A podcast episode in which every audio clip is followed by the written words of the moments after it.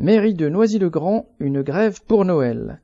Les 21 et 22 décembre, les agents municipaux de Noisy-le-Grand, en Seine-Saint-Denis, étaient en grève à l'appel de plusieurs syndicats.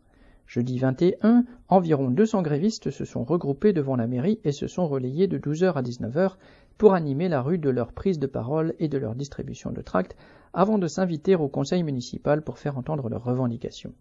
La grève a été décidée après que la maire LR a refusé de verser la prime de pouvoir d'achat de 800 euros. À la place, elle propose d'en verser une de 300 euros brut à 880 personnes, soit moins de la moitié des agents municipaux.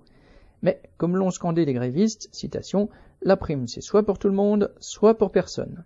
Fin de citation.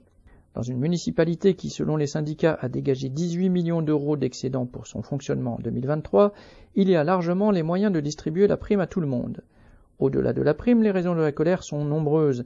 Des agents de cantine ou des espaces verts à ceux des gymnases, tous dénoncent le mépris de la mer, les bas salaires, la dégradation des conditions de travail dues aux sous-effectifs et à la multiplication des contrats précaires. Le tout a été aggravé par l'augmentation du temps de travail début 2022 sans augmentation des salaires et le vol de 5 à 10 jours de congés par an.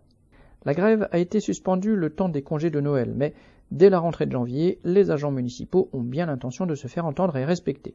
Correspondant lutte ouvrière.